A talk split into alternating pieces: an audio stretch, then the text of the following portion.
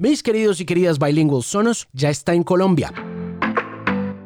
Es el sistema de sonido más cool del planeta y llega para que usted se olvide de parlantes Bluetooth que se desconectan o que no se conectan del todo o que interrumpen su música cuando entra una llamada telefónica. Construya a su medida sus sonos, descargue la app y conéctela a su servicio de streaming favorito para que se prepare para una experiencia digital de sonido muy importante. Yo creo que la más importante del siglo XXI y yo creo que la más importante de su vida también. Conozca más en sonos.com y antójese de un Sonos ya. Alejandro Marín, analiza el estado de la música, la tecnología, la radio y la vida en la era de la internet. Este es el Bilingual Podcast. What's going on? How you doing?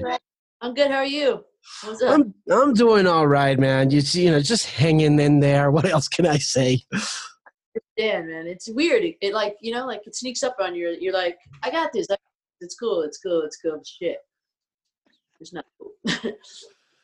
You know, I've been, yeah, I've been, like, I've said this a couple times to some other friends who who just like go on a meltdown because the be- be- because they're locked down, and it's like, dude, when I was like twenty or twenty one, I went I went to rehab, and I was there for like three months, and and. That gave me a sense of uh, understanding about what it's, you know, what it's like to be, you know, in in a lockdown. Restrict- yeah. Yeah. Some people don't understand it, man. It doesn't like. Yeah, and and uh, and and for the past four and a half months, I, I think it's it, we here in Colombia. It's like one of the five countries where the lockdown has been the longest because we've you know we're we're we're reaching the fifth month. And dude, it's been hard. You know, it's taken a toll on me this week. It's been like, wow. I don't know if I can take it anymore, but well, here we here we are. So, but you know, let's talk about you. How are you holding up? Uh, uh, how's everything? Uh, you know, I, I feel the same as you. You know, I get like those like bouts of like, um, man, I don't, you know, like what the what the hell. But um, but you know, I've just been trying to keep busy, like writing and you know, just um playing and um just trying to, you know, I feel like I um career wise, I've you know been stalled a bunch of times. You know what I mean? Like things have happened that you know had to wait a long time for things. You know, and um and I don't mean you know waiting for like shit to take off or anything. I just mean waiting, you know, waiting for that deal to go through, waiting to like you know um get you know be able to tour again. You know, money wise and all that. You know, just stuff that like is not a lot of times in your control. So you know, I feel like this, you know, I mean, I was going to be on tour from March to November, and then it just was like, boop, you know, just moved. So, um, you know, I had to get over that really, really fast. I, I feel like I'm, you know, I'm, I'm nothing if not an adapter. You know what I mean? Like I kind of adapt to stuff. So I feel, um, you know, I feel like I've been just trying to keep my, you know, I uh, do a lot of yoga and, and you know exercise and all that stuff, and I drink a shit ton of wine. That helps. Even though I, I took uh, two weeks off, which is nice. Actually, it's been it's been good. You know, people say, and it's so funny. People be like, "You feel so much better, don't you?" I'm like, "Not fucking really, no, no, not really." You know, so I'm like, "I'll be right back after the live stream." I'm just gonna be like, Boop. "No, I'm just kidding." But I, you know, I feel like I um yeah, I do, you know, I enjoy a good drink and uh I just try to like, you know, like this stuff will make it be all the sweeter later on. You know? I, I have a question before we get into the live stream thing because I'm really excited about the, this whole plan. You know, I I really I, I really look forward to it. I mean, because this whole new normal stuff is like so uh so weird, you know. But, but before I get into that, I want to go back to that uh, to why you think uh, it it's taken so long. I, I was looking into your your bio and, and and into everything that you've done over the course of your career, and and you tell me a little bit about how some things stall. And I also think yeah, I go back to a personal experience of mine where I believe that I took the wrong turn, and uh, that yeah. That wrong turn in my career made me sort of, you know, have to walk another 10 years to get to where I am Yeah. right now. Oh you know? yeah, you don't want to you don't want to think about that sometimes, but you know I can see, and you know, I'll be honest with you, like everything happened exactly how it should, and it's been, um, it's um, provided maximum enjoyment of the payoff. To be honest, you know, like it's cool. Like everything's like it, like I couldn't have asked for a better song than like Lost on You to be introduced to people that didn't know me. Like it's just like it was like so many great things have happened, but you know, I can look back and go, oh yeah, you know, that particular um, deal or that um, that you know that deal going awry, like not you know something, you know, like not putting like a, the single out on time or whatever the heck happens with like you know major label stuff and just you know stuff in general. Um, p- tacked on another like three years to my my you know like instead of going like the, the direct line you just like you know I had to go like that for a while and, and it's very it's interesting and you know people be like you know well what took so long between these two records and i'm like uh i had two major label deals that um tanked you know in three years and then i i couldn't i couldn't get back on the road. You know you can't you it, it- it's very difficult to just uh tour without like you know without um, support you know without being able you know it's very expensive and it's not you know just not doing the the most you know like i felt like um writing songs and like you know just um creating was the path for me. And uh, and i think it it was you know i, I think um you know you try to spin your wheels in different directions. And there's so many you know um if we had more time i could tell you the whole story and it makes sense. And then you know I, and i and i do tell it. There's many different places you could hear the story you know because it's um it's interesting. I think i feel like it gives hope to like other artists because it's uh you know one one tiny one is just that um lost on you um i played that for my label warner brothers because there was all new people there and they wanted to see if they were going to keep me you know? So i played them that song i played them a song called muddy waters and a song called strange both also got synced like uh, got like you know put movies everywhere and all this stuff and commercials and and they dropped me.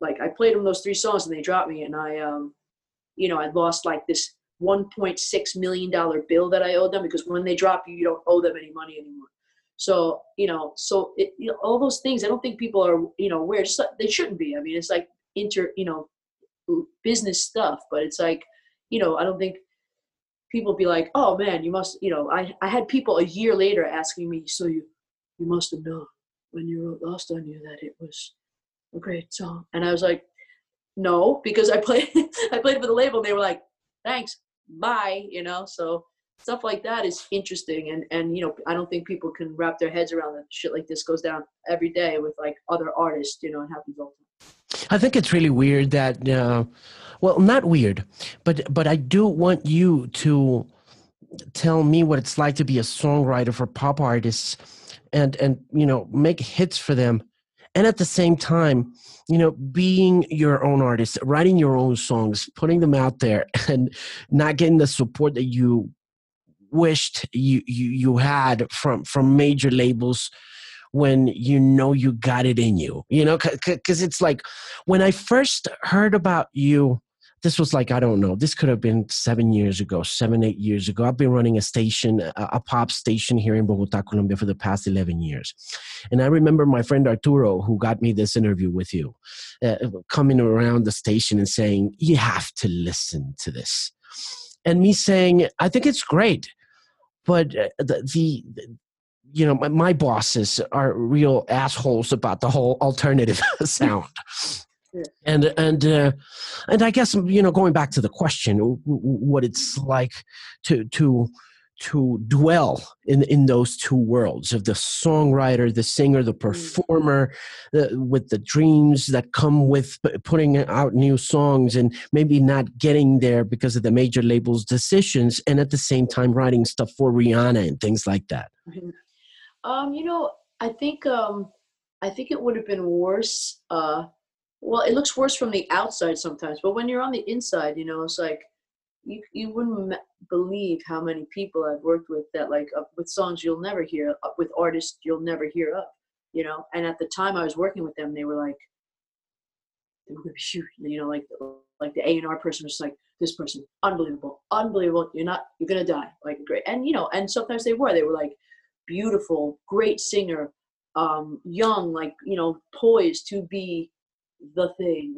and then I would be like, I would literally forget. Like a year later, I'd be like, what happened to? Uh, it's like so many, like just a myriad of reasons, you know, um, in their control sometimes, and and mostly not you know and i just have seen so many people you know um, trying to get this thing that that's why i can truly appreciate it you know what i mean like because it's like i've just seen so many so many people um, try and i've just um, you know i've been so um, privy to so many people's careers you know? And like and so i don't i think i stopped taking it personally and i was actually you know to be honest i think this is a this business is you know the songs are are the top. Songs are the currency i think you know what i mean? And then like you know the the the artist and the singer and the and the image and all that stuff you know they can make the song sometimes but i think the song really is the song you know and i think i was always concerned with what, writing a song and, and i i love when other people sing my songs too you know? I feel very blessed to like be an artist and everything but you know i think um i don't know i just got this kind of like um, from from just being so in it as far as on the sidelines and in it you know? Like when i was like i have to say like when i was in the major label system my first major label deals from like 2006 to 2009 before i became a writer only from like 2009 to 2011 um, you know when i became a writer only and I, I truly thought that i never thought i was going to have like you know that whole part of like my record like into the wild like the first forever for now record like I didn't think that part of was ever coming back. I didn't, you know, that was like, like, like I wouldn't have believed it if you told me where I am now, like, you know, like almost uh, four records into like a second, you know, wave. So I just was like, um, you know, I, I was writing songs and I was happy about it. Like I was like, I'm a songwriter. Yes, I did it. you know, like I'm writing songs for like big people. And I, I was, I was happy about it. You know, I, I actually, I think that if it went on longer than two years, you know, I, I might have been like, oh man, I need to sing again. I don't, I'm like getting lost. My my soul is lost because I'm not singing. But it, but it, just in the nick of time, you know, I was, uh, I wrote a bunch of songs that sounded like just like only I could sing them, and uh, Warner Brothers signed me, and you know, it's why like you know, no hard feelings to Warner Brothers. You know, like yeah, they, it's like I feel worse for them than I feel for me about like you know like dropping me right before anything happened because I didn't make their money back. But you know, I mean, to a point, I don't really feel sorry for them. That give up, but but I do. I have to thank them for like starting me on another because they really, you know. Uh, when I when they first signed me, when Into the Wild, I got this huge commercial. Well, I got that first, but you know, it was like a whole thing. And so I think I can appreciate all the places I've been, and and it makes you know, it's kind of what I'm saying about quarantine. It's like from that experience, I feel like, yeah, this sucks not touring this year. But man, as soon as it's we're able to do it, I'll be back there and I'll be like, this rules, and you know, get, try to give people the show of their lives. You know. What do you remember about the show in Bogota? Oh man, I I just remember that I was so stoked because it was my first show. Uh, you know, you know, I, it was my first show of that tour. You know, and um, I just remember I was so excited. I had to like calm myself down, you know. I remember like, you know, they had the ball, there was a ball out there and I was like kicking this ball out in the audience and I don't know, it just like, you know, there's um that's definitely one of the shows like it's in my top 10 shows because it was so electric and it felt so you could feel it in the air, you know. Sometimes, you know, in modern um performances and stuff, we've got we're in ears and all that stuff, we're kind of separated and it's like not as uh you know, I feel like these when it was just like, you know, like people were like, yeah, I can feel it. you know, everything's so like kind of uh, structured, you know, where we're like wrapped in a bubble in our heads and like, you know, um, and we have to make concerted efforts to like connect to the audience, which I do, but it's like not as, um, it's not as easy. You have to really work for it. But that show, I just remember being like, holy shit, this is fun, you know? It's great. Sonos es el patrocinador oficial de este podcast. Mis queridos y queridas bilingües, cuando yo era niño soñaba con cosas que parecían imposibles y una de ellas era tener un equipo de sonido que sonara en todas las habitaciones de la casa sin necesidad de cables, sin ocupar mucho espacio y sobre todo embelleciendo con diseño y sonido todo mi entorno. Por eso, cuando descubrí Sonos, supe que podía cumplir todos esos sueños imposibles. Y ahora usted puede vivir esa experiencia Sonos también, porque Sonos está en Colombia, así que construya su equipo de sonido ideal conéctelo a su servicio de streaming y podcast favorito y disfrute como nunca una gran experiencia digital. Sonos está ya en el país y está en el Bilingual Podcast. It was a total sold out show. I, re I remember that show sold out in like, I don't know, it was like four hours. And that's like a record. that, that's a record for, for a sold out show here. It was, it was definitely amazing. Now, let's talk about the new song and then the new video, which I loved. I mean, uh, it was, you know, it's got that epic beginning. You know, it sounds like a western song. It's so yeah. cool. T- tell me a bit about the one. The one that you love um, is, is, the name of it, right? Yes. Yeah. Uh, well, we wrote it in Mexico, which is cool. You know, uh, I um, we got a place in Cabo. Uh, this this um really cool hotel called the El Ganzo Hotel, which is like a very artist friendly place. They have a studio in the basement we decided to um, bring a bunch of our own equipment. Uh, Mike Del Rio and Nate Campany and I like, and um, we brought some equipment, and they gave us a bunch of equipment, and we set up a studio in the like the penthouse room up there, you know, or like the top floor, so you had a nice view, and uh, and we we wrote like eight songs down there, and uh, but this was the second one of all those songs, and I don't know, we were like we were inspired. We were at a cap um, a restaurant across the street. Um, and this uh this dude was like had this really he was so cute. He was like he was like a big guy. His guitar was kind of small, not like a um not a ukulele, but it was like you know like this kind of a you know like these little guys. And he just looked dope, and he had this like you know you know what a nudie suit is like one of those um those uh old kind of like western looking suits with the with the hearts and shit on the you know on the sleeves and it's like very uh, ornate and uh, he was playing this like ranchero vibe you know and we were just like I don't know, we just felt very like inspired, and uh, we went upstairs and like Mike started playing this cool little thing, and I don't know, I just like you know, I just was like, "Not I do not what you want," and it just you know kind of popped out, and um, you know, so it just it just felt like it had swagger, you know, like even um, I sang it for the first time at rehearsal yesterday for the live stream, and uh, it has like this like wall kind of like vibe, you know, and, and it kind of fits like the whole horse thing, you know but um, the horse thing came about because the director Darren Craig was um, he was trying to think of like creative ways that we could do something that was outside and we were social distancing and everything. You know, uh, everyone had masks on. It was a whole, and it was one of the first videos. Uh, you know, it was one of the first things that a lot of the crew was like getting back to doing stuff. They, you know, no one's been doing anything, um, and so um, we were going to do a car. It felt boring. I was like, what about a motorcycle maybe that that felt a little wild and then uh, hard to like kind of sing and and all that and uh, then darren's like i think a horse sounds kind of cool and i was like oh shit that's really really really cool and uh, and you know again it just felt like it fit the the vibe of this song and um, so we were just inspired like it just kind of you know like the best collaborations they always like come about where you're like what if oh shit yeah let's do that you know the next thing you know i'm in simi valley um, riding a horse. Did you did you have did, were you planning on releasing at this time or did no this... we were i don't need that's the thing like that's what's that's what's inter- interesting about life you know the timing of it. I don't know that um i mean it might have happened the same way but i would have been on tour.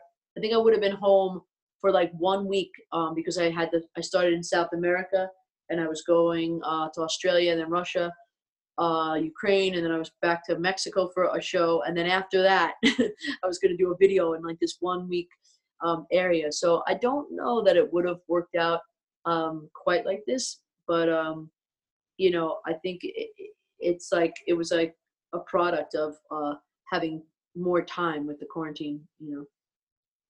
Now let's talk about the uh, preparations for Saturday's show and what your experience has been like. I understand that you were in a rehearsal before the interview. Um, tell me, tell me everything. About, how do you feel? Um, cool. I've been uh, posting little snippets on Instagram, but it's uh, you know, it's like a full-on set. It's like, um, it's everything but the audience. It's gonna they're doing we're uh, doing camera blocking today, and um, it you know it looked it was really fun like, yesterday. Like I haven't um you know uh, sang the whole set in a while, and I never. It's always a thrill. I think you know the first time you sing a new song with the band. You know, it's like it it it's it either fills you with a um you're either stoked or you're or you're bummed. You know what I mean? You're like, oh, that's not great. you know, uh, or you know, you need to work on it. But like this, this was the one of those ones. The first time we sang it, just like the first run through, it was like, wow, this feels really good. So um, I'm psyched to sing that. We have a couple other surprises, and um, we'll see. You know, it's like I think it's um, you know, I think it's a uh, it'll it'll it's gonna have some some energy to it you know even though we're not there but i think the whole thing about playing it live is cool because it, it makes me feel like kind of a little nervous and like you know anticipating. And um, i think you know when we're all there together it'll be interesting to be like oh wow you know everyone's seeing this for the first time and i'm you know doing it for the first time. Do you think we'll go back to live shows?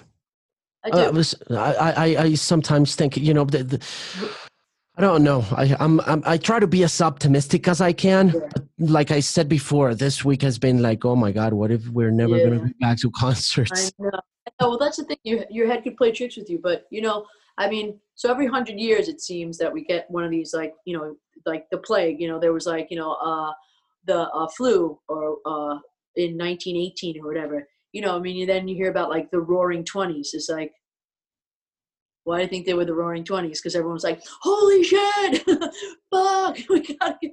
you know i mean if nothing else i think the uh the youngest music fans will, will lead us back because they're gonna be like oh hell no man. I'm, I'm gonna see live music. There's no way i'm not doing this. You know what i mean? And um you know uh it's it's gonna be you know i'm not saying i think i think next year especially you know eh, you know I don't know, maybe the I think maybe the whole of next year might be a little bit like loose, you know, where you're just like, you know, no one's going to be like packed in like sardines. I think that it's going to be, you know, like kind of like you know, like you know in the forest when like the hunter comes and all the animals like go in the log and then like they wait, you know, and then like you know, Snow White comes into the forest and she starts singing or something down there like, oh, hey. that's people right now. I think it's you know it'll it's definitely going to come back. It's just like it's not going to be you know it's like it's like when you when you're sick too. You know like when when someone is has a cold or something, you wish you could be better in a day. You know, it's not how this works. What time is the show going to be? 1 p.m. Um, uh, Pacific Standard Time, like so California time. And uh, so it's gonna be somewhere yeah. around like what? Uh, what time is it right now in in LA? I think you guys are like two hours ahead. It's uh, it's noon here. Okay, yeah. So it's you said it's one p.m. One p.m. Yeah. So it's gonna be three p.m. Bogota time. Yeah, three p.m. Cool. I'll be there. Sick. I, I mean, I'm I mean, I'm I'm gonna be there. I'm gonna do my best. All right. Listen, um, I hate talking politics, but I'm just going to ask one quick question, final question. You going to vote in November? I mean, yes. And that's like, you know, one of the biggest things that, you know, I mean, to any Americans who see this, I mean, please vote, you know, it's the only, it's the only way out, you know, we, and I think we just like, it's, we just don't want to admit it to ourselves you know but um it, it, i absolutely am going to vote. I mean you know it's not it, it's going to be a very minor you know change well major and minor you know what i mean? But we have to keep voting also on a you know um a local level to help change things because um you know we really let we let this one happen you know? And it's um i mean in some ways if you talk to some people they're like it it happened you know it was grabbed. But you know uh, we're trying to get through it so um you know we have a lot of lot of work ahead of us. I love the hat. It's beautiful. Thanks, thanks. it was called uh bedhead. Boink. amazing. Looking forward to the show on saturday. Beautiful yeah, song. Great music. Is there an album coming out? There is yeah. I mean that's the thing. It's hard because um, I'm so on the other songs already, you know, because uh, I'm working on we're working on the whole record. So uh, I'm just like, oh yeah, yeah, yeah, yeah, that, yeah, that's great. No, but wait till you, you know, I, you know, I think there's there's a lot of stuff on this record that I think is, um, you know, I, I hope people will like. So yeah, it's about around March. I think the record's coming out, but probably more singles to come before that. It's been great talking to you. It's been great knowing you and uh, knowing that you're well. Stay safe, stay strong. Me too. Take good care. See, see you on Saturday. Goodbye. Sonos es el patrocinador oficial de este podcast. Pero más que un patrocinador, es mi equipo de sonido personal hace unos buenos años ya. Y ahora llega a Colombia para convertirse en su sistema de sonido, con la más alta fidelidad, conectividad y elegancia que uno siempre ha soñado tener en un equipo de sonido. No puedo estar más contento de saber que Sonos presenta el podcast y sobre todo que ahora usted puede vivir la experiencia Sonos como yo lo he hecho. Conozca más sobre Sonos en sonos.com.